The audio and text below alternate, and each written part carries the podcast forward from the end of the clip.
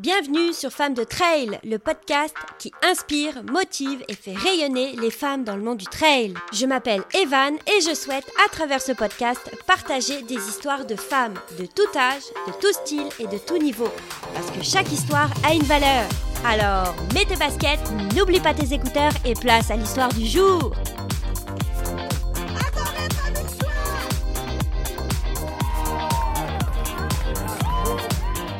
Bonjour, auditeurs, auditrices, fans de trail et tout le monde qui nous écoute aujourd'hui. Comme vous pouvez le remarquer, la voix et l'accent sont un petit peu différents. Euh, on a un petit changement d'animatrice aujourd'hui pour un épisode spécial Femme de Trail interview de la femme de trail d'origine de ce podcast, Evan Michou. Bienvenue dans ta propre épisode de ton propre podcast. Yeah! Alors, je me présente euh, vite, vite. Euh, je me permets d'être l'animatrice aujourd'hui parce que je suis la conjointe à Evan. Vous m'avez peut-être vu dans certains posts de Femmes de Trail, dans certaines stories. Euh, j'ai aussi participé à une de ses premières épisodes. Et aujourd'hui, Evan m'a gentiment demandé de faire l'animatrice pour qu'on puisse faire un épisode spécial bilan de l'année. 2023 pour, euh, pour euh, mettre le micro un peu de l'autre bord cette fois-ci, mettre la caméra de l'autre bord et euh, aller creuser un petit peu plus dans l'origine de ce podcast et de cette communauté Femmes de Trail. Donc, merci beaucoup d'être là avec nous. à tous ceux eh ben, de rien. et alors voilà, ben, Evan, écoute, je vais commencer tout de suite dans le vif du sujet. Euh, je ne sais pas à quel point les gens qui nous écoutent te connaissent en profondeur, donc euh, je vais te poser quelques questions, mais on va commencer par la question euh, pour laquelle tout le monde qui, qui passe à ce podcast répond. Pour toi, c'est quoi une femme de trail? Bon, bah c'est super, j'en sais rien, non, c'est pas vrai. à force d'avoir écouté plusieurs femmes dire leur, leur petite définition, j'ai réussi à m'en faire une par moi-même et je dirais, bah, je, vais reprendre certains points de certaines femmes. Comme une femme de trail, pour moi, ce serait déjà d'une une femme libre, une femme qui aime la nature, donc euh, qui court en sentier, bien entendu. Mais surtout, ça c'est un point auquel euh, j'insiste, euh, c'est une femme qui croit en elle. J'ajouterais ce point-là qui est un point important pour moi. Et c'est une femme qui croit en elle parce que selon moi, toutes les femmes ont la capacité de faire ce qu'elles veulent à partir du moment où elles croient en elles. Et eh bien, en même temps que je le dis, je le dis aussi pour moi-même parce que des fois, je ne crois pas assez en moi et ça me porte préjudice. Donc, une femme de trail est une femme qui croit euh, surtout en elle, en plus d'être libre, d'aimer euh, courir en sentier et de s'amuser. Ben, c'est ça, moi, je, c'est drôle que tu dises ça parce que moi, depuis que je te connais, euh, ça, ça, a toujours été le plaisir au centre de tout pour toi, le trail. Donc, je suis contente que tu finisses ta définition par s'amuser, parce que ça a toujours été ce que tu m'as dit, il faut s'amuser en courant. La course est vraiment là pour euh, nous faire plaisir, pour qu'on se sente bien, euh, puis pour se faire du gros fun finalement. Exactement, exactement. c'est vrai, c'est le point important auquel, bah, tu vois, je, je l'ai mis juste à la fin, in extremis, mais j'étais tellement focalisée sur euh, croire en soi, parce qu'en ce moment, c'est le point euh, de la fin d'année 2023 et euh, probablement l'année de 2024. ça va être le point d'honneur que j'en ai oublié le plus important, qui est le plaisir. mais t'es tellement, t'as tellement accueilli des, des, belles femmes dans ce podcast qui, je pense, t'ont tellement inspiré que euh, c'est facile de, de, te laisser euh, emballer aussi par leur approche du trail. je pense que c'est ça, ça t'a tellement inspiré que tu as imbibé, tu t'imbibes de toutes ces belles expériences-là. Que je comprends que ta définition d'une femme de trail évolue depuis euh, les six derniers mois. donc, super, écoute, comme tu dirais, très belle réponse! Ah, belle définition! Belle définition! Ah, au fait, pour que les, les, les, personnes qui nous écoutent comprennent, nous sommes dans deux pièces séparées. J'ai eu la flemme de mettre des micros au centre de la table. Donc, Rachel est dans son petit salon et moi dans mon petit bureau. Mais rassurez-vous, c'est c'est le seul moment où on fait chambre à part.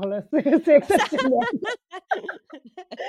donc, euh, donc, voilà, écoute, petite introduction. Maintenant, euh, je me suis quand même pris des notes euh, de questions que je voulais te poser pour que justement les gens apprennent à te connaître parce que je pense qu'il y a deux choses qui seraient super intéressantes de discuter. C'est ton parcours en tant que femme de trail, mais aussi pourquoi tu as développé cette communauté de femmes de trail. Donc, je vais commencer par ton parcours en tant que femme de trail. Euh, moi, je te connais et je t'ai toujours connue comme grande sportive, amoureuse du sport, amoureuse de l'activité, amoureuse de bouger. Euh, t'es quelqu'un qui a toujours de l'énergie, qui veut essayer plein de choses, qui n'aime pas se mettre des limites. Donc, comment t'en es arrivé au trail? Euh, parce que je sais que c'est pas le premier sport dans lequel tu es tombé. Donc, comment t'en es arrivé euh, à te lancer vraiment dans le trail et dans l'ultra trail? Alors, c'est un peu, je vais pas dire c'est une longue histoire, mais de base, euh, je n'aimais pas courir. Franchement, je détestais ça au plus haut point et je faisais du, taekwondo, pardon, donc sport de combat. J'adorais ça, euh, j'adorais Jean-Claude Van Damme quand j'étais petite et ce que j'aimais le plus, c'était les coups de pied quand je regardais les films. Donc, je me suis dit à un moment donné, euh, quand j'étais à l'université, donc à la vingtaine, euh, parce qu'avant ça, j'ai détesté tout type de sport. En fait, j'aimais les chips et c'est tout. mais mais j'aimais pas le sport de base. Et puis, euh, à l'université, je me suis dit, ah, pour pour gagner des points et pour éviter de perdre la session en cours si jamais je loupais certaines matières, eh bien, on m'avait conseillé de faire un sport pour, pour pouvoir gagner des points et passer in extremis dans les sessions d'après. Donc, je me suis mis au taekwondo et j'ai adoré ça et c'est devenu une passion comme la plupart des personnes qui me connaissent quand je, suis quelqu'un de très passionné, donc c'est soit à fond, soit rien du tout, mais quand c'est à fond, c'est à fond. Je me suis mise au taekwondo, puis à partir de là, j'ai rencontré plein de personnes, des, amis qui, bah, maintenant, qui sont devenus des amis, des personnes qui sont devenues des amis. Puis j'ai fait ça pendant dix ans, voire plus. je pense que je me suis arrêtée, j'étais ceinture noire, deuxième dan, je faisais des compétitions, enfin, genre vraiment là, à mort, à fond, à fond. Je suis arrivée au Canada en 2011, j'ai continué ce sport et à un moment donné, euh, j'ai rencontré euh, certaines personnes, dont, euh, dont un ami à moi, et il m'a dit ouais, vas-y, viens, viens, on va courir. Vas-y, viens, tu vas voir, c'est super, on va courir, on va faire le tour du parc Maisonneuve, ça va être génial. Donc moi j'ai fait ok, c'est chiant un peu, mais ok super. Donc là il m'a mis de la musique et en plus il a été super parce que euh, il s'est mis à ma vitesse. Donc j'avais pas peur. Enfin ça m'est ça m'est jamais d'ailleurs euh, ça m'a jamais parcouru l'esprit. Mais il était là à côté de moi, puis il suivait vraiment, puis il mettait de la musique pour m'encourager. Donc j'ai pu faire un premier tour du parc Maisonneuve, qui était 5 km. Et ensuite, eh bien, il m'a dit, ah, tu m'as l'air d'être en forme, viens, on en fait un deuxième. Donc j'ai fait un deuxième, j'ai fait 10 km au final, j'étais bien sur le moment parce que le lendemain je pouvais plus marcher. Sincèrement, ouais, ça, là, ça commence intense ton affaire là. c'est ça, ça commence à bien. À chaque fois c'est intense, mais je sais je m'en rends pas compte, mais je fais juste suivre le mouvement, mais le mouvement, il est intense, effectivement. Et à un moment donné, donc le lendemain, je pouvais plus euh, courir du tout, euh, je pouvais plus rien faire en fait. Même monter les trottoirs, c'était euh, l'enfer. C'est vraiment là, c'était, je me souviens encore de la douleur. Puis ça m'a duré une semaine, je pense. mais cette même personne-là, à un moment donné, il m'a dit viens, tu vas voir cours avec moi, ça va être super. Donc j'ai commencé à courir avec lui. Donc j'ai commencé à aimer ça. Puis en parallèle, lui, il a découvert, il a découvert pardon, les courses à obstacles. Donc là, il est revenu me voir parce qu'il est, euh, est devenu mon coloc aussi à un moment donné. Il est revenu me voir. Il a fait Evan, tu vas voir, tu vas adorer. Il y a un sport où tu rajoutes, tu mets de la course, tu mets de la nature et tu mets de la boue. Tu vas voir, ça va être super. Viens avec moi. Donc moi, j'ai fait ah ouais? Je fais ok super, je vais faire ça, mais euh, je m'entraînais pas et euh, en plus j'avais euh, une problématique de migraine chronique, ce qui faisait que sincèrement là, je sais même pas comment j'ai fait pour suivre ça, mais j'y suis quand même allée, puis c'est ce qui me permettait, on va dire, de survivre à ma réalité, puis à mon monde en fait. Et c'était les courses à obstacles, ça me permettait de me changer les idées. Et de, de... Pour t'interrompre, mais c'est vrai que dans ce temps-là, tu avais quand même un médecin, un neurologue qui t'avait conseillé d'arrêter le taekwondo, de pas ah courir pour tes migraines chroniques, parce que tu faisais une migraine par jour. Là. oui, oui. ah oui, oui, c'était les migraines chroniques. On, on parle de, de migraines chroniques lorsqu'on en fait plus de 15 par mois. Moi, c'était non-stop. Les migraines, je pouvais plus travailler. En fait, j'avais plus de vie sociale. Vraiment, c'était l'enfer. Puis le, neurologue m'avait dit, alors, le taekwondo, c'est non. la course, c'est non. Le vélo, ah non, c'est non, parce que tu as le cou qui, qui se relève, c'est non. il m'a dit la natation, c'est non, sauf si tu fais du dos crawlé. C'est le, c'est le, c'est la seule nage que je déteste. le dos crawlé, j'aime pas être sur le dos. Il m'a dit c'est dos crawlé. Et après, il m'a dit sinon, tu as le pilate ou le pilates, comme on dit ici. Et là, j'ai fait ah non, ou le yoga. J'ai fait c'est quoi ces conneries euh, Pas faire du yoga là Non, à l'époque, c'était non là, le yoga. Et du coup, bah la petite parenthèse, c'est que mon colloque ami m'avait euh, en parallèle dit, pour pallier à la course, il m'a dit fais de la marche athlétique, tu vas voir, tu marches vite, ça va te, ça va te libérer ton énergie un petit peu, ça va être pareil, ça va te faire du bien. Donc j'avais fait ça en parallèle, mais c'était pas ton médecin t'avait dit, si je me trompe pas, la seule chose que tu peux faire, c'est de la marche. Puis moi, je me rappelle très bien d'Evan Michou qui fait Tu veux que je marche? Ben, je vais marcher. c'est ça. dans la marche athlétique. Donc, j'ai fait de la marche athlétique. C'est un peu laborieux pour arriver au trail, mais c'est ça le parcours. Oui, on veut le savoir. J'ai fait de la marche athlétique pendant des années euh, avec. J'ai vu ce que c'était, genre les compétitions, de vouloir euh, performer, etc. Puis c'est pas forcément ce qui m'a plu, mais en parallèle, euh, je faisais des courses à obstacles et j'aimais ça. J'étais mais complètement nulle, sincèrement. Sur tous les obstacles, je les loupais tous. Euh, parce que j'ai aucune, euh, je faisais pas de muscu, pas de renforcement, et euh, du coup, bah comme tous les, à part les barbelés là où tu passes sous les, bah, sous les barbelés dans la boue, tous les trucs, genre les monkey bars, les barres parallèles, les, les rigs comme on appelle là, c'est comme des, des, installations avec plein de barres, des anneaux, etc. Puis tu dois tout avancer avec tes mains et tes bras. Bah c'est ça, je prenais le premier barreau pour la photo et puis je tombais. tu loupes, euh, ben quand tu loupes euh, l'obstacle, ben tu as une pénalité. C'est comme on appelle, si je le prononce bien en anglais, des burpees. Burpees. des burpees. et c'est 30. Donc moi, par contre, je suis sûre que je suis devenue la record woman. Genre, je suis sûre que je suis dans le Guinness des records du nombre de burpees fait dans une course à obstacles.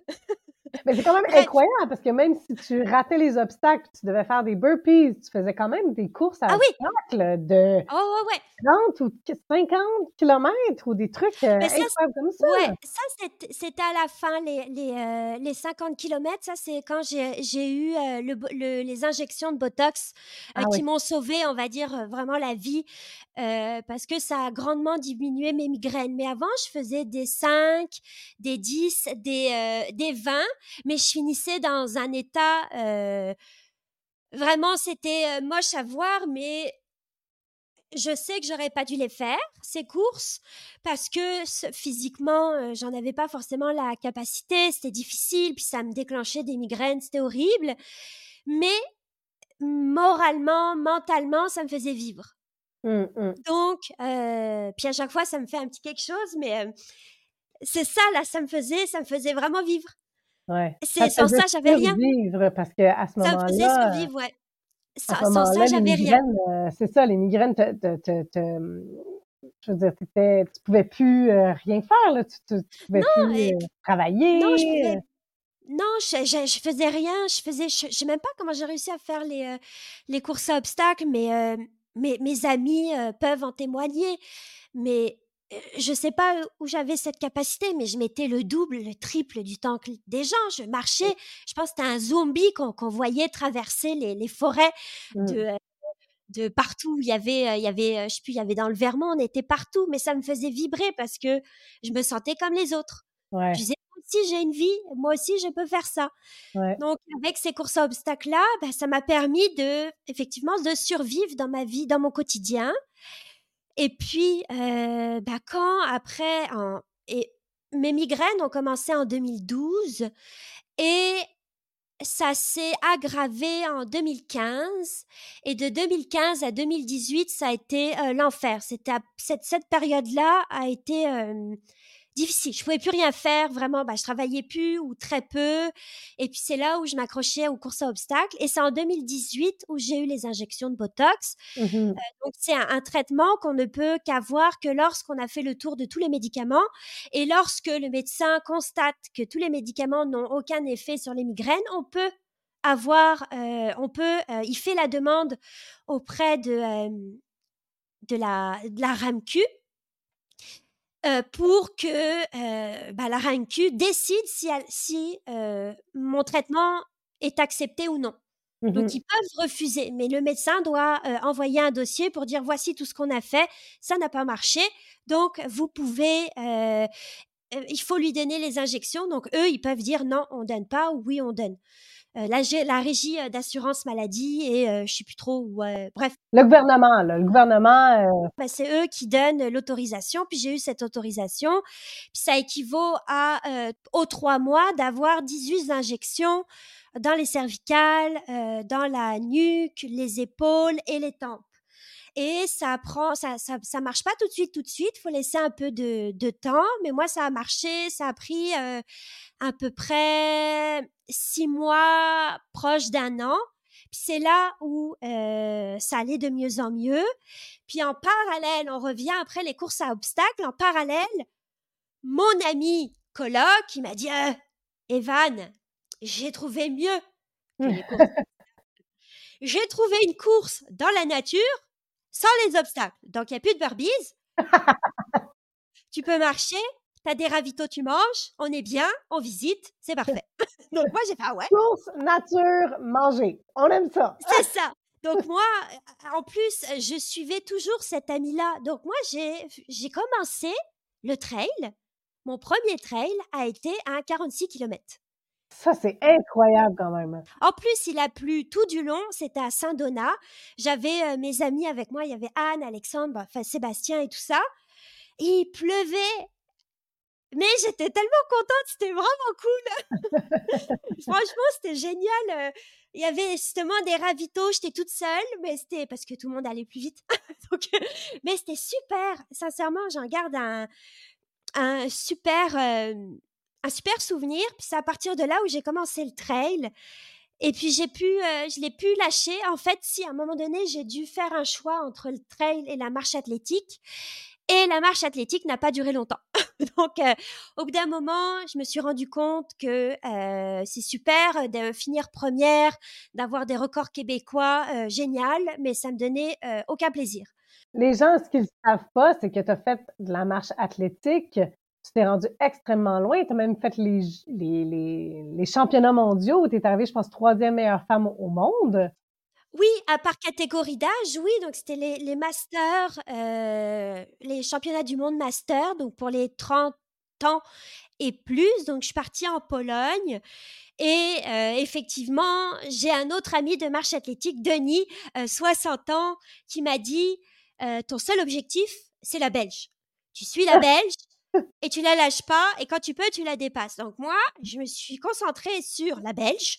Et j'ai fait, c'est la belge. Donc moi, j'écoute quand on, des fois, je suis, euh, je suis pas les ordres et des fois, euh, je les suis vraiment. Donc euh, pour le coup, j'ai suivi. Puis ça a été de la folie, quoi. C'est, c'était le 1500 mètres. Non, le 3000 mètres, pardon. C'était le 3000 mètres. Et euh, je suis partie en retard, j'étais en stress total, comme quoi c'est fini les performances là, parce que j'avais la pression tout le temps, donc on prend pas plaisir du coup. Euh, et enfin, en tout cas, c'est mon avis à moi et mon expérience. Et j'ai repéré la Belge au loin. Puis j'ai fait, OK, là, la Belge, son maillot, il est orange, noir. J'ai suivi le maillot et j'ai commencé à la rattraper, à la rattraper, à la rattraper. Là, on commençait à se tenir euh, côte à côte. Elle me dépassait, je la dépassais, elle me dépassait, je la dépassais. Puis les 100 derniers mètres, c'est vraiment les 100 derniers mètres. Il, je lui ai dit, faut que je la dépasse. Je l'ai dépassée mais elle me rattrapait et puis les 100 derniers mètres, c'est là où c'est fatidique pour la marche athlétique parce que c'est là où tu peux être, tu peux avoir des pénalités parce que c'est là où tous les juges vont te repérer. Parce que forcément, tu as des juges sur tout le parcours qui vont valider ta technique de marche. Mmh que sur tous les jambes, si tu as la jambe bien tendue, si tu as toujours un pied au sol. Et les 100 derniers mètres, c'est là où tout le monde veut accélérer. Et puis c'est généralement là où, quand, lorsque tu accélères beaucoup, tu commences à courir et tu ne marches plus. Tu fais des erreurs, donc tu peux être disqualifié. Juste avant moi, il y avait, euh, je sais plus, euh, les 3000 mètres hommes de je sais plus quelle catégorie. Et les deux, là, il y avait un Italien, je sais plus quoi, ils se sont fait disqualifier parce qu'ils étaient côte à côte, coude à coude. Et euh, c'est ça, là, au bout d'un moment, boum, ils ont fait non, vous avez couru, bye. Donc moi, je me suis dit, bah, je tente le tout pour le tout, je m'en fous. Si je me fais disqualifier, j'aurais tout donné c'est pas grave. Donc, dans ma tête, j'étais bien avec cette décision-là. Donc, je t'ai clenché ça. Et puis la fille, au bout d'un moment, elle a clenché aussi, mais on était coude à coude, à coude là. Et puis elle a commencé à lâcher prise. Puis j'ai, je pense qu'on avait un centième d'écart entre les deux là. et Oh puis j'ai franchi, puis j'ai eu ma ma troisième place. Donc j'étais super contente, vraiment très contente. Et et à la fin, je suis allée la voir en disant super, c'était une super course, mais elle n'était pas contente. Alors Ouais. elle m'a pas, euh, elle a juste fait, euh, euh, ouais, bah bravo. Ouais, Ouais. c'est ça. Et puis Mais j'ai jamais revu d'ailleurs. ouais, c'est ça. Elle voulait pas te revoir, je pense. Non. Mais en fait, ce que je trouve intéressant là-dedans, c'est que tu es allé faire une un un coup de performance extraordinaire dans ce sport-là et si je me trompe pas, comme tu viens juste de le dire, tu le plaisir n'était plus là, donc tu t'es retournée de bord et tu as laissé un peu ce sport-là parce que la la performance prenait plus de place que le plaisir. Plus il y avait de performance, moins il y avait de plaisir. Est-ce que c'est ça qui se passait? C'est exactement ça, c'est que j'aurais pu continuer de ce dans ce sport, j'aurais pas probablement, heu, décroché d'autres podiums parce que, heu, mon coach de l'époque, heu, m'a quand même dit de continuer. J'ai un coach en France qui m'a dit: «Écoute, heu, je te prends sous mon aile, vas-y, tu as les compétences, tu peux y a tu peux continuer à à, hem, à à performer. Vas-y, tu étais même pas, heu, au-delà de ton potentiel, il y en a encore genre sous le capot et cetera». Mais ça m'a juste dégoûtée en fait, parce que je fais je m'entraînais non-stop, heu, tout le temps, mais pour avoir une place. Et Mmh puis, à un moment donné, je me suis là posé la question, j'ai fait: «Mais est-ce que en fait, je fais ce sport juste pour une place, une mé une médaille, un podium?» non, j'ai fait: «Moi, je veux pas ça». Donc j'ai pris la décision d'arrêter, alors que comme je me répète, j'aurais pu, heu, continuer et progresser. J'ai fait: «Non, je veux pas, je préfère m'amuser et être comme dernière, avant-dernière ou peu importe où je suis dans le classement. En fait, je m'en fous, mais je préfère m'amuser, m'entraîner, m'amuser pendant les entraînements parce que c'est quand même, heu, quand on court ou autre, quand on veut participer à certaines courses, bah, il y a forcément des entraînements qui vont avec et si déjà les entraînements, on n'a pas envie de les faire, bah, ça va être compliqué pour la suite. Donc moi, je me suis dit j'ai fait, le pour et le contre et il y avait beaucoup plus de contre. Le seul pour qu'il y avait pour la marche athlétique, c'était les médailles et le podium et c'était pas suffisant pour moi. J'ai fait: «Je veux pas ça» et après donc j'ai décidé d'arrêter pour, pouvoir, faire de du trail. C'est ça, donc ça ça t'a menée vers le le trail dans le sens où, heu, en laissant la marche athlétique, tu as pris toute cette énergie puis cette fougue-là, puis tu l'as mis dans le trail. Exactement et j'ai adoré ça. Après tu m'as, heu, posé la question donc je pense qu'on on a vu un peu le le comment je suis arrivée au trail. C'était il y a eu, heu, des petits, une petite route un peu longue, pour arriver à la à la réponse finale, mais c'est c'est mon parcours. Puis l'autre question, c'était concernant l'ultra trail. Oui. Et bien lui, heu, je pense que, heu, en fait, je me suis dit à un moment donné que, heu, j'aimais ça en fait, me retrouver dans la nature, puis j'aime profiter. Donc, je me suis dit, bah, plus c'est long, plus je profite, plus je m'amuse. C'est sûr qu'on on, on en bave un peu, ça c'est sûr, parce qu'il y a des montées, des descentes. Moi, les montées, là, c'est l'enfer. Euh, je suis complètement euh, nulle. Là, j'ai pas de cuisse, j'ai pas de fessiers, donc euh, je suis tout le temps à la traîne. Mais, eh ben, je sais pas, ça me permet de, de, de me retrouver avec moi-même, de voir aussi jusqu'où je peux aller. J'en ai aucune idée. Et puis j'aime ça, plus c'est long, plus je suis contente. Et, euh, et en fait, faire un 5 km, tout donner et essayer de faire un temps le plus rapide, j'ai pas envie. Je, veux pas faire ça. Euh, donc moi, ce qui m'intéresse, c'est quand ça devient un peu plus long. Parce que bah, je me retrouve plus longtemps dans la nature. Puis souvent, plus c'est long, plus on découvre des coins auxquels on, ne peut pas avoir accès avec d'autres courses. Et du coup, bah, je me suis dit, bah non, moi, moi j'aime les longs. Puis, je sais pas, j'ai tellement un bien-être. Je me retrouve toute seule, puis je, me rappelle du chemin parcouru, enfin plein de choses comme ça. C'est très, c'est intense. j'aime ça. C'est quasiment euh, méditatif là, pour toi. Là.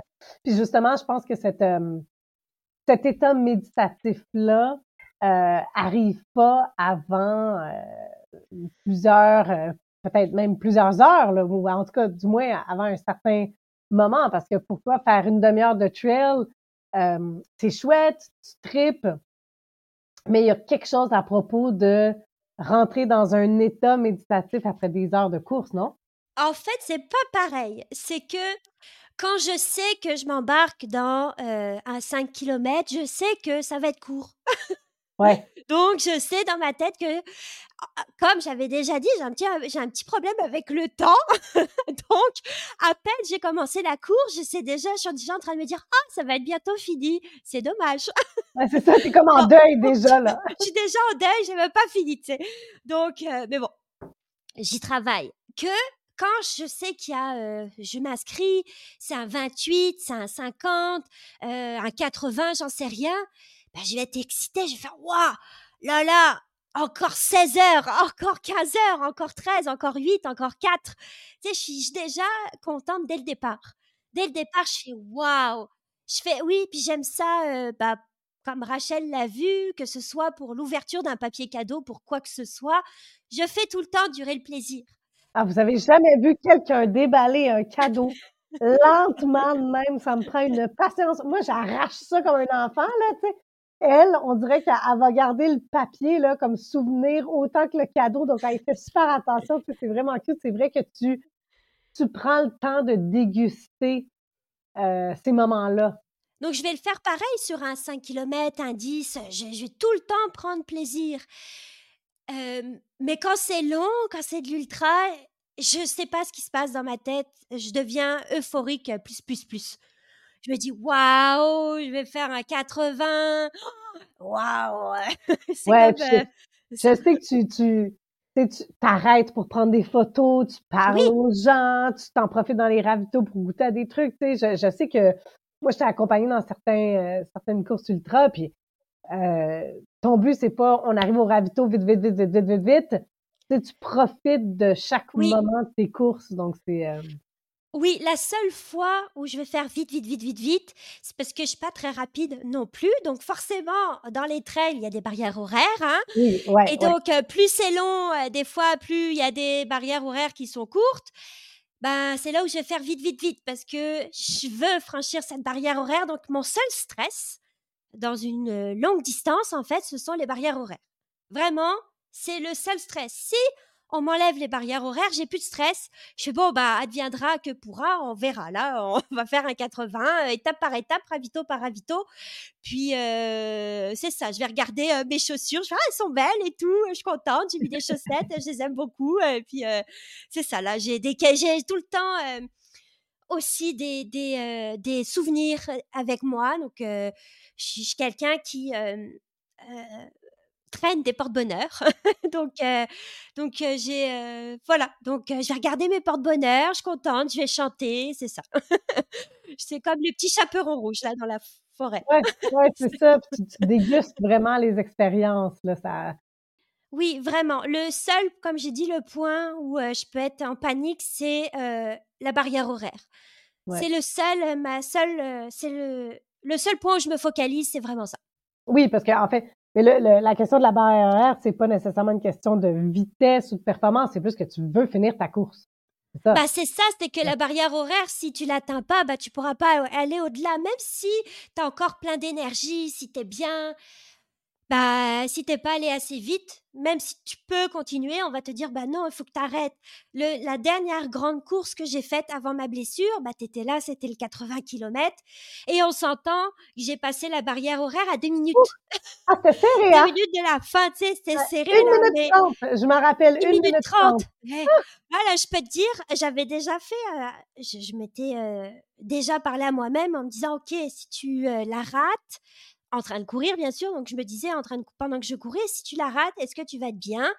Puis, je me suis dit oui, parce que j'aurais fait ce que. Euh, euh, ce que j'ai pu, j'ai fait ce que j'ai pu, j'ai tout donné. Euh, bah après c'était un manque d'entraînement parce qu'elle n'était pas prévue. C'était une course que j'avais décidé de faire en l'honneur de mon grand-père et de ma tante qui sont morts quelques mois avant. Donc, j'ai décidé de donner 40 km à l'un et 40 km à l'autre. Et j'avais euh, des petites pierres ou des petits. Euh, j'avais pris des. Euh, oui, c'est ça, des pierres que j'avais dessinées, des petites choses pour eux que j'ai déposées aux 40 premiers kilomètres, puis aux 40 derniers pour mon grand-père, puis et où ma tante.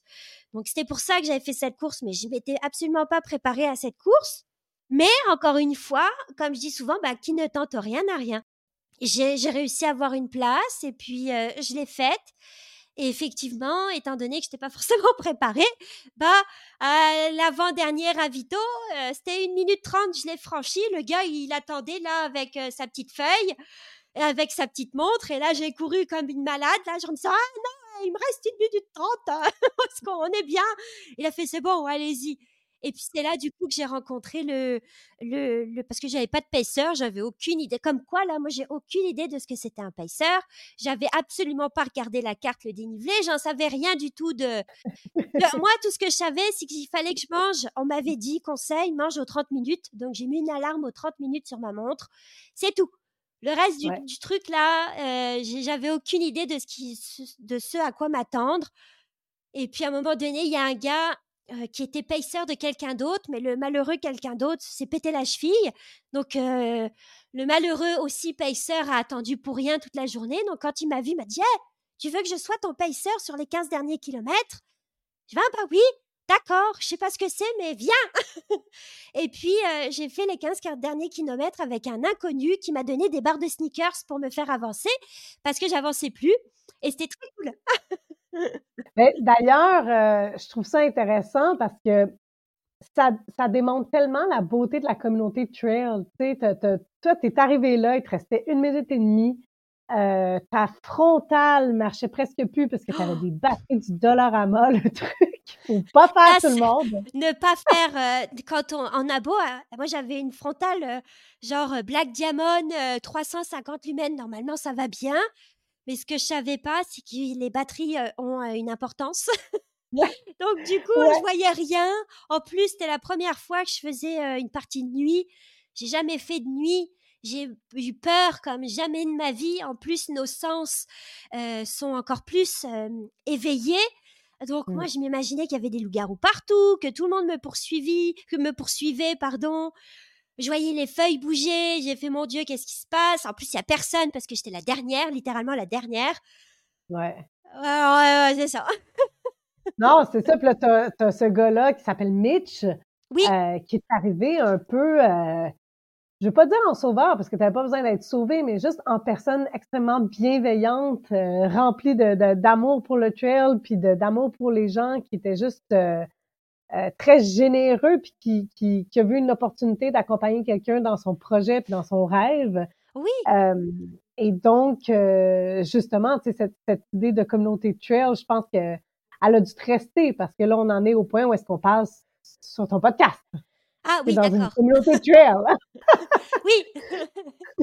donc, je trouve ça vraiment beau parce que, bon, c'est c'est pour ça aussi que je voulais qu'on parle un petit peu de ton histoire parce qu'on a parlé de ta relation avec la performance, on a parlé de ta relation avec le plaisir du trail, on a parlé de euh, la santé physique euh, la santé mentale, comment le, le trail t'a aidé là-dedans aussi avec les migraines, avec euh, euh, comment la migraine t'affectait physiquement, mais t'affectait aussi émotionnellement, psychologiquement, comment que le trail t'a aidé là-dedans? Puis là, on en arrive au point où il y a peut-être un an, peut-être un peu moins, ben même si, puis en fait, je fais une parenthèse, tu peux en parler si tu veux, tu t'es euh, blessé à la hanche il y a un petit peu plus de deux ans, qui a freiné euh, drastiquement un peu ta lancée parce que tu étais sur une super belle lancée euh, dans l'Ultra Trail. Tu avais quand même bien réussi les objectifs que tu t'étais donnés. Tu étais lancé avec une, une vision de te mettre avec une coach, avec des beaux objectifs. Puis malheureusement, cette blessure-là t'a freiné à ce moment-là. Ah oui. Donc, euh, qu'est-ce qui s'est passé entre ce moment-là où tu t'es blessé, puis euh, la dernière année où tout a commencé à se remettre en branle? En fait, je rajouterais même euh, le avant la blessure. En fait, cette blessure-là m'a permis de comprendre certaines choses. Cette blessure est apparue à la suite du 80 km de Bromont, où en fait, en septembre dernier, donc avant Bromont, donc ça remonte à 2019, j'avais fait le 65 km d'Aricana, c'était mon premier 65. Et après, comme je vous l'ai dit, j'ai pris la décision de faire le 80 dernière minute de Bromont qui avait lieu comme un mois après. On s'entend, pour ceux qui me connaissent un petit peu maintenant, j'avais aucun coach et moi je faisais que courir quand je voulais, donc en fait un peu tout le temps. je courais tout le temps, tout le temps, tout le temps. Euh, j'allais au boulot, je courais. J'allais pas au boulot, je courais. J'allais pas bien, bah alors là, je courais encore plus. Je courais tout le temps, ce qui fait que je pense que mon corps, à la fin, euh, m'a lancé une alerte. Il m'a dit euh, arrête tes conneries, Evan, ça suffit, tu, tu, files un mauvais coton. Et j'ai eu cette déchirure du labrum à la hanche droite. Avec, en fait, on a découvert aussi que j'avais de l'arthrose qui est déjà à un stade avancé. Et bah là, tu as parlé de, de, frein dans mon élan, ça m'a freiné mon élan. En fait, ça n'a pas freiné, ça a complètement arrêté. Ça a tout mmh. arrêté, c'est-à-dire que je pouvais plus marcher. Je pouvais, bah tu l'as vu, je je pouvais pas faire de vélo. Quand je m'asseyais sur ma chaise pour travailler, je me relevais, ça me faisait mal, je boitais. Quand je me, je dormais, je me levais le matin, je boitais. En fait, je boitais tout le temps. Et j'avais beau, euh, donc là, je m'étais dit, je vais arrêter de faire des conneries, je vais prendre une, un ou une coach. Donc j'ai pris une coach pour me guider et pour euh, me remettre sur le droit chemin et de faire les choses convenablement pour éviter que ça se reproduise. Bien, ça a pris genre deux ans, euh, trois ans, pardon, où pendant trois ans, c'était des marches-courses, marches-courses, une minute marche, une minute course. On arrivait à un moment donné à atteindre les 20 minutes de course que bam, je replongeais, puis je recommençais à zéro. J'ai eu une injection de PRP qui m'a fait, lui, ça m'a fait du bien à la hanche. Mais pendant ce, cette période-là, ça a été l'enfer, là. Ça a été l'enfer euh, de nouveau, en fait, pour moi, mais de manière différente. Et l'enfer aussi un peu pour mon entourage, donc à Rachel. Bonjour! en fait, pourquoi ça a été l'enfer? J'ai eu du mal à, le comprendre. C'est que euh, le sport, pour moi, était euh, mon pilier. Et quand j'ai perdu la course, je me suis perdue moi-même. J'ai tout perdu. Je savais plus qui j'étais, j'avais plus d'identité j'avais, je savais plus ce que je faisais ici. Enfin, je, je, perdais tout. J'avais plus de repères, j'avais plus rien. Donc j'étais, bah tu te souviens, j'étais comme un lion en cage. Je, je commençais à, à, broyer du noir et alors les, les gens, le, encore une fois, qui me connaissent, enfin, savent à quel point généralement je suis optimiste, je suis tout le temps euh, généralement joyeuse, même quand ça va pas. Mais là, ça devenait de plus en plus difficile. Vraiment, puis au fur et à mesure, puis c'est long, trois ans. Euh, en tout cas, pour moi, ça a été très long. Euh, mais ça a permis de comprendre plein de choses. Sans cette blessure-là, il n'y aurait pas eu femme de trail, par exemple. Il n'y aurait jamais eu femme de trail, en fait, sans cette blessure-là parce que cette blessure-là m'a permis de me, on va dire, de me redécouvrir ou juste de me découvrir tout court. de, découvrir qui est vraiment la, la vraie vanne.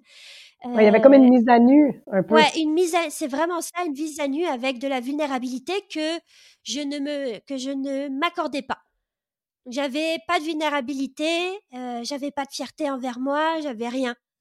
Euh, je faisais que euh, avoir des objectifs, avoir du plaisir dans ce que je faisais, ça, ça reste. Mais c'est tout. Euh, et je sais même pas pourquoi je faisais ça. Je faisais juste, j'avançais, puis j'étais contente avec ce que je faisais, ça me suffisait. Mais je m'arrêtais là. Mais le, la fierté, tout ce qui s'accompagne et tout, j'avais pas ça. Et pendant cette blessure-là, bah, au bout d'un moment, là, tu commences à dire déjà que je vois un psy, ça, au bout d'un moment, je suis bon, ça suffit pas, là, il faut, il faut encore autre chose. Donc là, je suis allée voir, comme je l'appelle, Madame Hypnose, ça m'a aidée. Et puis après, j'ai découvert Vipassana, donc méditation silencieuse, je vous ai fait dix jours. Je ne sais même pas encore une fois comment j'ai fait ça, mais je le savais que j'avais besoin de ça. Ça, ça a permis de m'éveiller un peu plus et de, et de, et de comprendre ce que je devais faire pour continuer ma vie de, de manière saine. et donc, à partir de là, j'ai commencé à me poser des questions bah, justement un peu plus sur moi, sur les peurs que j'avais, sur le manque de confiance, sur le syndrome de l'imposteur, parce qu'en parallèle, je devenais travailleuse autonome. tout est arrivé un peu en même temps. Là, j'étais un peu dans un tourbillon, mais grâce justement à cette blessure, à Vipassana et tout le tralala, en parallèle, je gagnais des outils. Donc, j'ai commencé, comme je vous ai dit, à, me poser des questions sur moi. Puis, euh, j'ai eu aussi l'opportunité de pouvoir euh, devenir coach au, club de course de Verdun, le, mon quartier, bah, mon ancien quartier, parce que maintenant on a déménagé. Puis ça, ça a été, euh, ça a été un, un, tout. Ça a ouvert ça a été extraordinaire comme expérience. Puis c'est là où, quand j'ai commencé à coacher, enfin, moi je dis coacher entre guillemets parce que j'ai aucune compétence en coach. Là, en coaching, je j'ai jamais fait ça de ma vie. J'ai suivi une formation, mais en sentant que moi, faire des programmes, je sais pas faire. tu n'avais pas d'expérience, mais tu avais des compétences parce que tu as des compétences humaines incroyables comme coach. Le, le truc, c'est ça, c'est que moi, dans ma tête, je pensais que pour être coach, il fallait faire un programme. Et puis, fallait savoir euh, faire 10 milliards de calculs, euh, connaître les allures, euh, savoir exactement comment une personne court, etc., etc. Donc déjà, j'ai fait, oh là là, je vais jamais y arriver. Mais Annie Toutiras, qui est la fondatrice du club de course de Verdun, m'a dit, vas-y, je pousse-pousse un peu dans le dos, là, tu vas voir, puis je suis là en cas de problème. Pour, pour que les gens comprennent le contexte, tu devenais coach au CCV, au Club de course de Verdun, pour le groupe d'initiation à la course. Donc, les gens qui, euh, comme moi, n'avaient jamais couru, euh, qui revenaient d'un congé de maternité ou d'une blessure ou quelque chose de même, donc qui avaient un grand besoin de, motivation, oui. plus quasiment que de technique. Là. Exactement. Donc là, ben moi, je suis, je suis restée euh, pareil à moi-même. Donc, j'ai commencé à, déstresser un peu les gens, à rigoler, à faire des blagounettes, à mettre de la musique. Bah, je, savais que ça allait pas être facile pour ces personnes-là parce que reprise suite à une blessure, euh, suite à un, accouchement, euh, un début, des, un arrêt depuis 20 ans, etc., etc. Donc moi, je me suis dit, bah, je vais faire en sorte que ces personnes-là passent un bon moment. C'est tout ce que j'avais en tête, c'était je vais les faire rigoler, bah je vais quand même les faire travailler bien sûr, hein, mais on va essayer de faire ça dans le plaisir, on va bien s'amuser, puis ça devrait bien aller. Donc c'était mon mon euh, bah, euh, ma ligne de conduite à suivre. Et quand j'ai commencé à faire ça, eh bien, je, je, suis quand même une personne qui est à l'écoute et qui, qui, qui observe beaucoup. Et c'est là où je me suis rendu compte que, que ce soit concernant certains coachs ou que ce soit concernant d'autres personnes, j'ai commencé à entendre des ah je vais pas être capable, je vais pas y arriver, je suis stressée, j'ai pas fait un bon temps, j'ai pas fait ci, j'ai pas fait ça, je suis pas bien. C'était tout dans la négativité. Donc, je suis revenue à la maison, puis j'ai commencé à réfléchir. J'ai fait, ah, moi, j'ai cette problématique-là, mais pas forcément dans le sport, mais dans toutes les autres sphères. C'est pas compliqué. Euh, il y a 10 milliards de sphères. Bah, il y en a une, le sport, où je l'ai pas, mais toutes les autres, je l'ai. Et je voyais ces femmes-là qui avaient cette problématique-là dans le sport en tout cas, mais je ne voyais pas euh, dans les autres sphères parce que je vis pas avec elles. Mais je voyais dans, ce, dans cette sphère-là le sport. Puis je commençais à faire, bah, c'est dommage parce que c'est censé être un loisir, un plaisir, on est censé bien s'amuser. Puis en même temps, je comprenais un petit peu parce que moi, je vivais dans d'autres sphères où moi-même, des fois, euh, les sphères n'avaient pas forcément un grand impact dans ma vie, mais j'avais quand même une pression que je me donnais. Donc je me suis dit, bah, j'adore le trail. Euh, peut-être que je devrais faire quelque chose, euh, une communauté, un podcast, je ne savais pas trop à l'époque, pour que ces femmes-là puissent être inspiré par d'autres femmes et puis se rendre compte que bah quand on quand, quand, quand on, on prend le trail du, du, avec un côté où on s'amuse bien, où on, on enlève un peu la, la, pression, bah ça va bien aller. Avec la légèreté. Avec la légèreté, exactement. Si on le fait avec légèreté, comme en fait dans toutes les sphères de notre vie, ça je m'en rends compte maintenant, bah ça va bien aller. Donc je me suis dit, bah je vais mettre femme de trail, je vais essayer, je vais créer ça, puis en même temps, moi, ça va m'aider. Donc, quand j'ai créé femme de trail, j'avais deux points. Le premier point, bah, c'était moi, où je m'étais dit, bah, ça va m'aider, ça va me pousser, ça va agrandir ma zone de confort, je vais acquérir d'autres compétences, puis euh, euh, je vais essayer de d'arrêter de, penser aux autres, au jugement des autres. Euh, ça va me renforcer, ça va me rendre plus vulnérable, ça va m'ouvrir aussi euh, par rapport à moi-même, envers moi-même et envers les autres. Donc ça va être ça va être bien important pour moi. Et puis le deuxième point, c'est que ça va aider les femmes. Je m'étais dit bah je vais interviewer des femmes, je vais mettre les femmes de l'avant. Puis elles vont pouvoir voir que lorsqu'on croit en, en nous, bah on avance. Puis il y a plein d'autres points aussi, c'est que euh, je travaille dans les réseaux sociaux.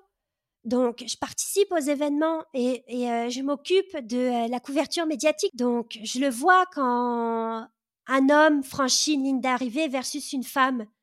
Puis ça aussi, ça m'avait marqué parce que euh, que ce soit un 5 km, un 10, un 20, un, 30, un 40, un 50, un 160, on a toutes et on a toutes les personnes ont droit à ce que ce soit félicité pleinement vraiment, on a tout à avoir notre petit, euh, pas 10 secondes, mais au moins une minute, où on fait bravo, bravo, vraiment bravo pour ce que tu as accompli. Vraiment un vrai moment de célébration et non un tap-tap dans la main et euh, bye bye. Puis ça, j'ai trouvé ça euh, difficile. Puis je m'en suis rendu compte quand j'ai commencé aussi à suivre l'UTMB, donc l'Ultra Trail Mont Blanc, où bah, je me suis rendu compte que genre l'homme qui arrive pas forcément premier, il devient populaire comme jamais. C'est super, c'est génial. Puis la femme qui finit deuxième ou troisième, ben on félicite quand même, mais pas autant. Puis là, j'ai fait c'est dommage. Donc là, ça m'a trotté dans la tête. Plus je vois que les femmes, des fois, sont dures envers elles-mêmes, euh, entre elles aussi, qu'il y a un manque de légèreté, qu'il y a aussi euh, la lourdeur des tâches du quotidien, les enfants, mmh euh, où on se met pas, on pense pas à nous, etc., euh, etc. je, me rendais compte de tout ça. J'ai fait mince. Comment je peux faire pour essayer de d'arranger les choses? Comment je peux faire pour peut-être apporter quelque chose? Donc je me suis dit bah je vais euh, lancer Femme de Trail. Voilà. Mmh ben, je trouve que c'est vraiment je trouve ça vraiment chouette parce que tu sais, tu vécu la problématique en étant coach, tu as fait face à ça, même en étant dans des courses, tu as été témoin de ça, en étant dans des courses en tant que participante, mais aussi en tant que personne qui couvrait de manière médiatique des courses, tu as été confronté à ça, puis t'es pas le genre de personne qui va témoigner d'un défi ou d'une problématique puis qui va rien faire. T'agis. T'es toujours dans l'action, ça, c'est toujours quelque chose que j'ai beaucoup admiré de toi. Bon, on s'entend là que l'animatrice, c'est la conjointe, fait qu'il va avoir des petits moments de loving, hein. Fait que je suis désolée pour tout le monde, mais c'est de même. Mais j'avoue que ça, c'est quelque chose que j'admire énormément. Parce que euh, tu sais que euh, tu as les capacités pour avoir un impact euh, petit, grand, énorme, géant. On ne sait pas jusqu'à où ça peut aller, Femme de Trail, mais l'objectif est d'aider le plus de personnes. On dit Femme de Trail, mais des hommes peuvent être inspirés par ça aussi, inspirés à, accompagner leurs conjoints dans leurs projets ou oui, bien sûr, j'ai fait ce choix-là euh, parce que je suis une femme, puis je me reconnais dans ce qui a été fait. J'ai, en marche athlétique, je l'ai eu cette problématique de performance. C'était pas, c'était pas marrant. Pour moi, c'était pas marrant. Mmh Après, je deviens à un moment donné coach. Je vois que euh, les femmes en face de moi ont une problématique pareille de stress, de performance. Il y a un manque de plaisir, il y a une peur. J'ai fait bah non, ça marche pas. Donc moi, je l'ai vécu j'ai eu peur. J'ai eu euh, peur de perdre. J'ai eu peur d'arriver deuxième. J'ai eu peur de me faire engueuler par mon coach. J'ai eu des engueulades par mon coach parce que il me disait que je me pognais le beigne alors que j'avais des migraines. Bah, en tant qu'athlète, j'ai vu ce que c'était. En tant que coach, je vois. En tant que euh, réseaux sociaux où je vois, où je fais le rayonnement, la couverture médiatique, je m'aperçois d'autres choses. Donc, je me suis dit à un moment donné, faut que j'arrive à faire quelque chose. Je vais le faire avec mes capacités. Peut-être ça va être peut-être ça va être tout petit, mais peut-être que je vais toucher au moins une femme, peut-être deux, j'en sais rien, mais je vais le faire. Si je le fais pas, je vais m'en mordre les doigts. Donc, tant qu'à faire, je vais le faire. Adviendra que pourra. Ça aide, tant mieux. Ça aide pas, tant pis. Je l'ai fait quand même. Puis j'ai rencontré des superbes femmes. Moi, j'ai tout gagné. Tout ce que moi j'ai tout gagné de rencontrer des femmes avec des, expériences aussi incroyables, j'ai tout gagné. Et ce qui est beau là-dedans, c'est que c'est des femmes comme nous. Elles sont comme nous. Euh, nous, on n'a pas d'enfants, hein, mais on a trois chats, mais il y en a qui ont des enfants, il y en a qui n'ont pas d'enfants, il y en a qui ont des rêves, il y en a eu qui ont traversé des maladies, il y en a qui ont traversé le quotidien de la vie qui, les a des fois malmenées. Elles sont comme nous. Euh, il y en a qui débutent le trail, il y en a qui ça fait longtemps qu'ils font du trail. Et puis c'est ça. Et puis je, ne vois pas pourquoi, parce que euh, on n'est pas dans le top 5, on n'a pas le droit d'avoir notre place et d'avoir notre mot à dire, et surtout de raconter notre histoire. Donc je me suis dit, je veux que chaque femme puisse raconter leur histoire parce que je le sais qu'elles vont pouvoir aider.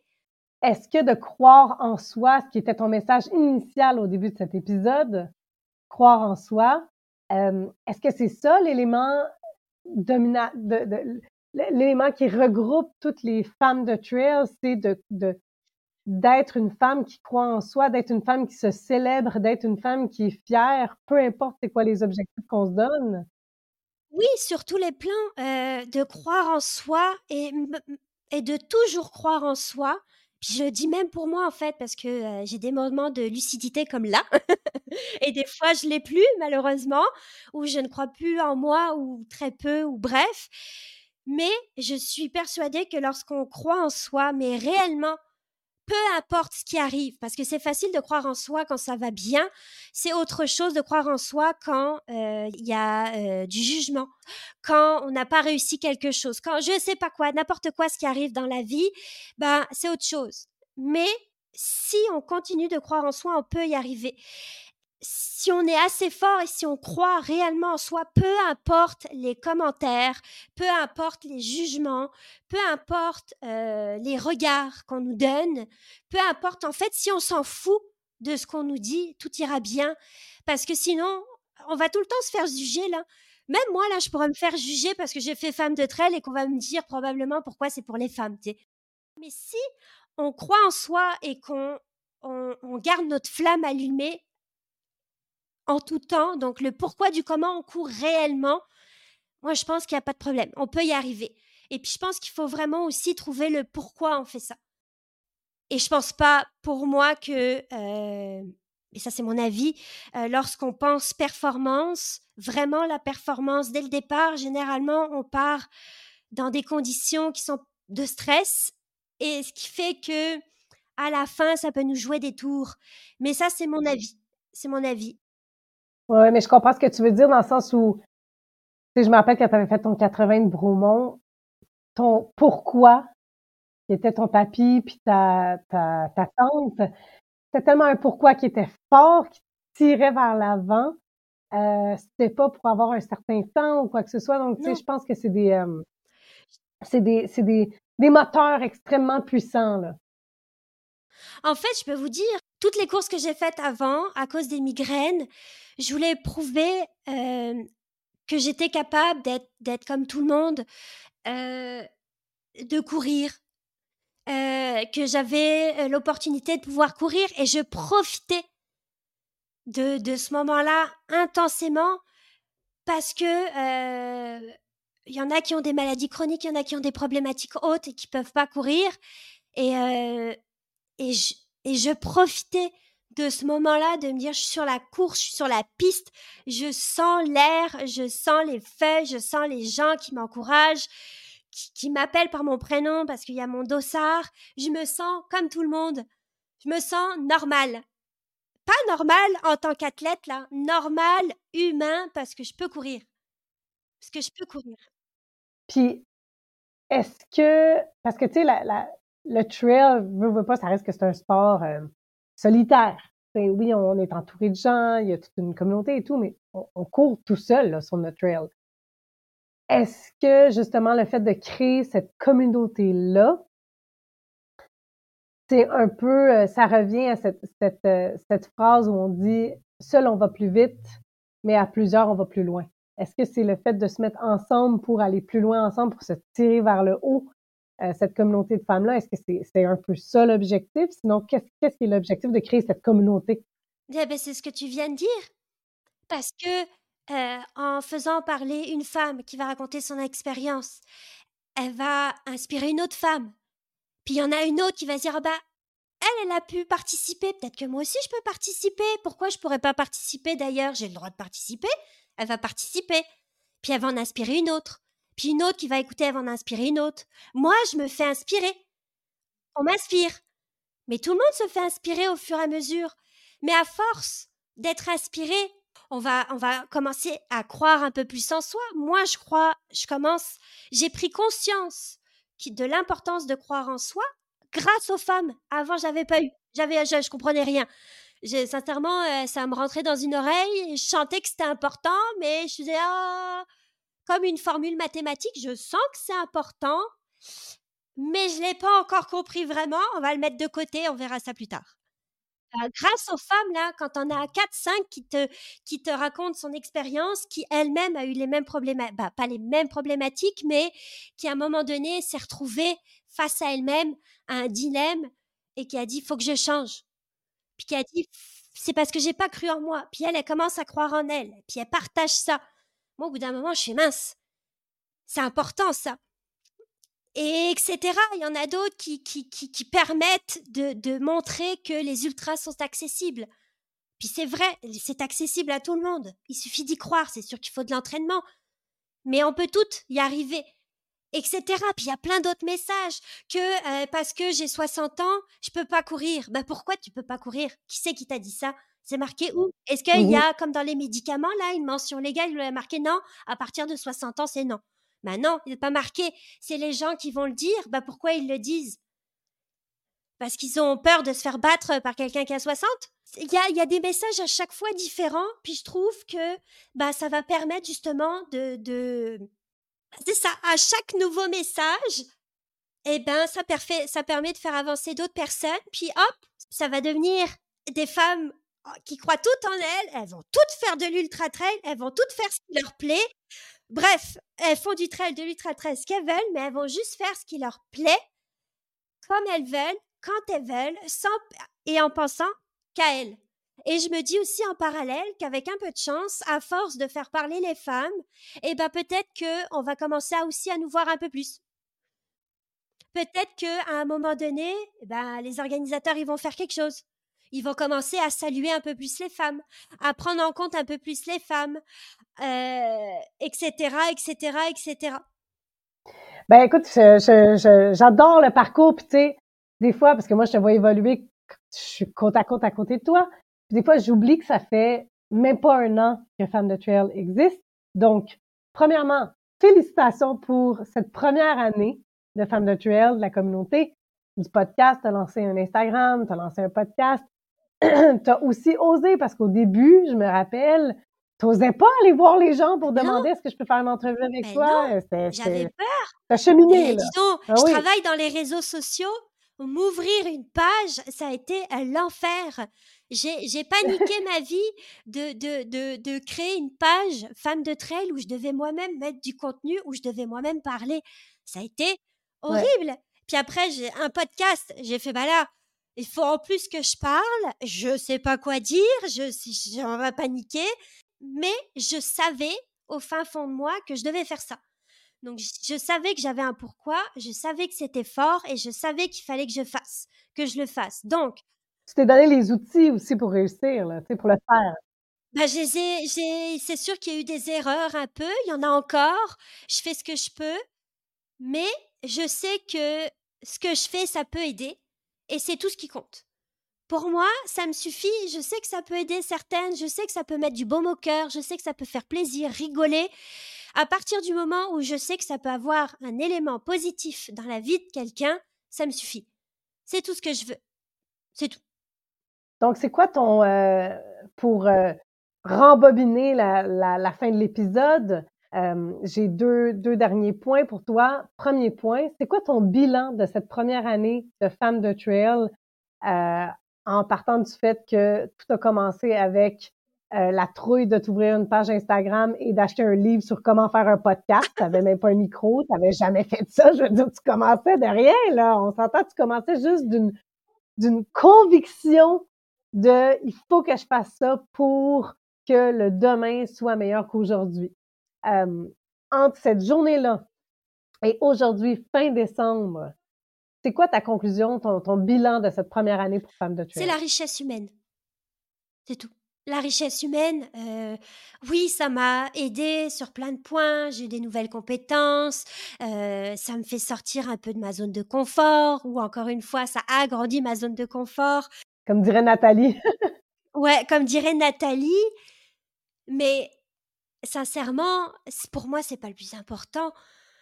Vraiment, je le retiens même pas en fait. Je le dis parce que je dois le dire pour. Euh, mais la richesse humaine, les rencontres avec ces femmes-là, je finis un podcast, c'est comme si je m'étais, je me drogue pas hein, dans la vie, donc j'ai aucune idée, mais je suppose que c'est comme si je m'étais pris euh, trois amphétamines avec de la cocaïne et je sais pas quoi là, je connais pas, c'est les, c'est les deux.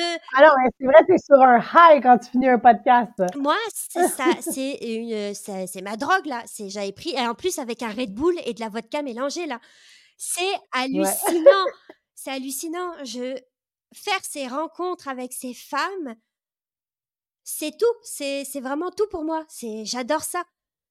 Quelle richesse. Merci, franchement, merci de pour chaque femme qui m'écoute euh, et même peut-être des hommes et celles que j'ai pu interviewer. Merci d'avoir accepté parce que vous m'avez apporté. Puis pour les prochaines, merci d'avance. merci. Puis qu'est-ce que tu, euh, je vais, je vais, je vais presque terminer là-dessus. Euh, je pense que le bilan est excellent. Et qu'est-ce que tu te souhaites à toi-même et à la communauté de femmes de trail? Qu'est-ce que tu te souhaites pour 2024? Euh, que je me souhaite personnellement ou pour le développement de ta communauté, admettons. De femmes de trail? Pour, femmes de trail. Ouais, ouais. Ce que je souhaite, c'est qu'elles s'épanouissent. Que, que ça continue euh, à faire en sorte de pouvoir épanouir les femmes, qu'elles continuent d'écouter et que ça continue de, pouvoir les, aider. Et ce que je souhaite, c'est que c'est ça, si ça peut euh, faire en sorte que la communauté s'agrandisse, si elle s'agrandit, c'est que ça veut dire que les femmes ont été touchées. Si elles ont été touchées, ça veut dire qu'elles ont probablement appris ou qu'elles ont euh, eu quelque chose de positif. Ça leur a apporté quelque chose. Donc moi, c'est le seul objectif, c'est ça. Donc tout ce que je souhaite, c'est que ça s'agrandisse. Parce que si ça s'agrandit, ça veut dire que d'autres femmes vont avoir un impact positif et ça va leur faire donner du baume au cœur. Donc c'est super. Super. Bon, alors on continue la formule gagnante de 2023 en 2024 on continue à tirer euh, les femmes vers le haut, à s'entraider, à, à s'inspirer. Oui. À se motiver. À se motiver, puis à développer cette belle plateforme-là. Euh, puis je vais terminer l'épisode comme toi tu termines en général. Est-ce que tu as un conseil que tu pourrais donner euh, aux femmes qui écoutent cet épisode-là? Un conseil, euh, que ça soit en trail ou en développement de, de projets personnels, ce qui est le cas pour toi pour Femmes de Trail. Euh, c'est quoi ce conseil-là? je vais dire une phrase que j'ai depuis que j'ai depuis toute petite, vraiment qui me suit depuis toute petite, qui est fais de ta vie un rêve et d'un rêve une réalité. Un rêve est fait pour être réalisé. Une fois, on m'a dit que les rêves, c'était des rêves et c'était pas fait pour être réalisé, sinon c'était plus des rêves.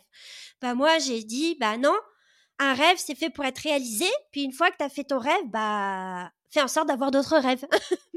Donc, si vous avez des rêves, réalisez-les. C'est ce que je fais depuis toute petite. Femme de trail, j'avais peur de le faire. Je l'ai fait. Et puis c'est tout, peu importe l'impact que ça, je l'ai fait. Et puis, au final, ça m'apporte beaucoup de, choses positives. Croyez en vous. Et du coup, vos, rêves, au bout d'un moment, vont, vont se réaliser. Je l'espère. ben, parfait. Écoute, Evan, euh, moi, tout ce que je peux te dire, c'est merci de nous faire rêver, nous. Euh, puis merci de toi nous inspirer. Euh, parce que tu invites des, des, femmes extraordinaires sur ce podcast-là, mais elles ne seraient pas là sans toi. Euh, donc, merci à toi. Et euh, je remercie tout le monde qui écoutait cet épisode euh, un peu spécial, un peu différente, euh, qui fait le bilan de l'année et qui nous prépare pour l'année à venir. Et voilà, merci beaucoup et à un prochain épisode. Merci, à 2024. Bye. Si cet épisode t'a plu, n'hésite pas à laisser un petit 5 étoiles et ou un commentaire. Cela m'encouragera et m'aidera à continuer de mettre toutes ces belles femmes de l'avant. À bientôt dans un nouvel épisode de Femmes de Trail. Youpi!